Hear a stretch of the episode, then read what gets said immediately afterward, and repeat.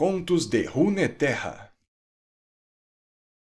O Nome da Lâmina por Ian St. Martin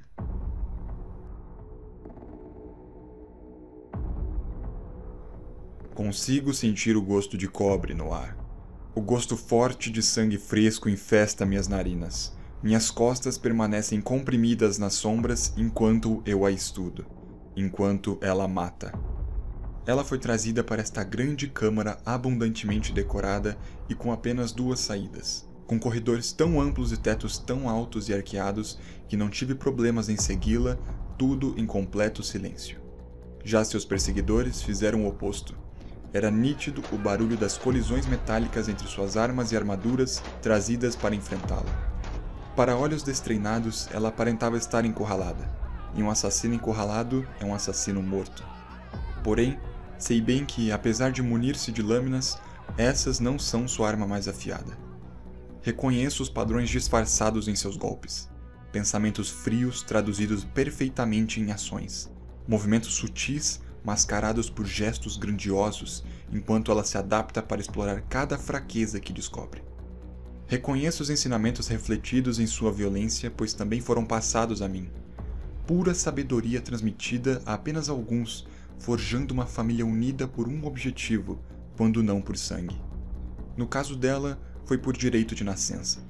Já no meu, por um direito conquistado nos becos escuros após inúmeros engasgamentos espumantes das gargantas dilaceradas. Vejo que ela segue os princípios dos nossos ensinamentos, mas os quebra diante dos meus olhos. Seu alvo finalmente aparece. Ela permite que ele a veja antes que seu golpe o atinja. Há floreios em sua matança, barulho, arrogância, total desperdício de energia. Cada escolha expõe mais sua identidade, abrindo fendas em sua armadura e trazendo desonra à linhagem. Meu lábio superior se contrai, desesperado para se contorcer, mas não me movo. Sucumbir a tal fraqueza só me afastaria da perfeição da lâmina. Eu já presenciei tal ambição antes.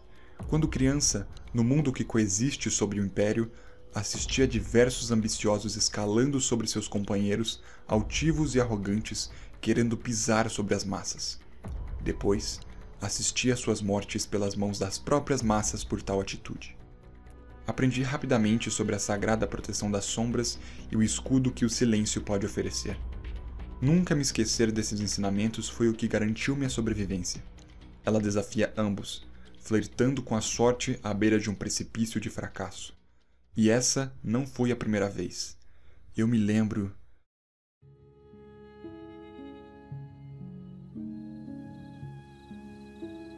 Do frio da floresta, da geada brilhante sobre o galho onde eu observava, esperando-a surgir. Quando finalmente surgiu, exalava o cheiro de cinzas da batalha que findava logo adiante. Certamente aquilo estava impregnado nela como seu fracasso. Sempre há um preço pelo fracasso. Naquele dia, para ela, eu havia calculado seu valor. Planejei tudo perfeitamente: a inclinação do terreno, a força e a direção do vento que soprava através das árvores, o que ela carregava, o que vestia, suas roupas e até mesmo seus passos. Não permitiria a mim mesmo nada menos do que a perfeição. A pequena e simples lâmina que encontrava entre meus dedos, com milhares de pequenas ranhuras imperfeitas. Não deixei nada passar em branco em minha mente antes que eu pudesse me revelar para atacar. Não houve um barulho sequer quando desci.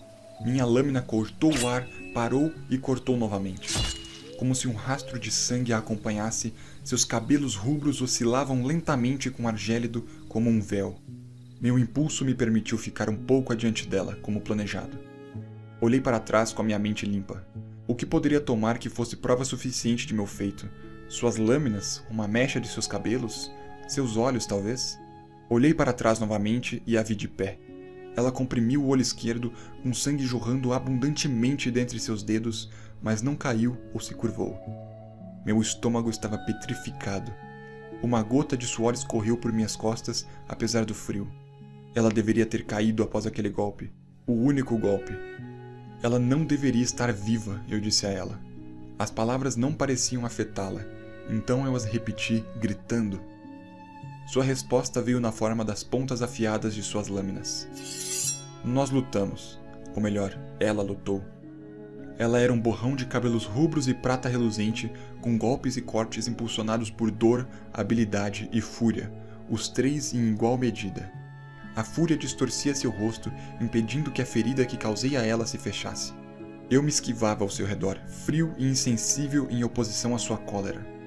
Por três vezes ela chegou muito perto de me partir ao meio e me fazer sangrar até que meu corpo caísse congelado no solo daquela floresta, mas suas fortes emoções atraíam, permitindo que eu me esquivasse. O instinto assassino estava lá, sem dúvidas, mas ela não planejava os ataques, o que me ajudou a manter meu sangue conservado dentro de mim. Vislumbrei uma abertura, somente uma, em que eu poderia ter acabado com ela. Ela teria caído ali, de uma vez por todas. Porém, ninguém jamais saberá do meu erro. Ninguém além de mim. Eu vi a abertura, mas deixei passar. Após meu golpe ter falhado, eu não tentaria um segundo. E caso eu tivesse sucumbido, teria sido merecido. Agi exatamente como ela agia. Ela me observou enquanto eu recolhia minha lâmina e então parou. Novamente, ela tocou sua face, traçando a ferida que jamais a abandonaria. Era possível ver sua respiração em razão do frio. Lâminas furiosas de vapor saíam de suas narinas enquanto falava.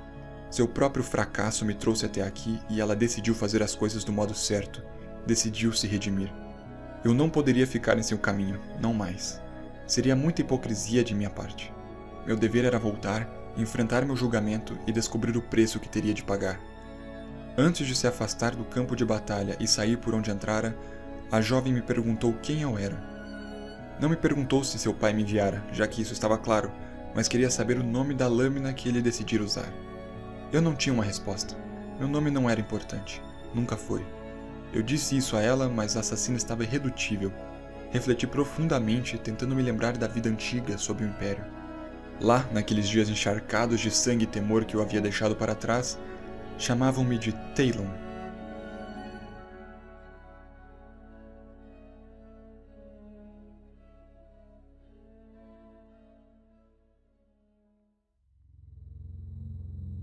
O sangue de seu alvo adornava as paredes.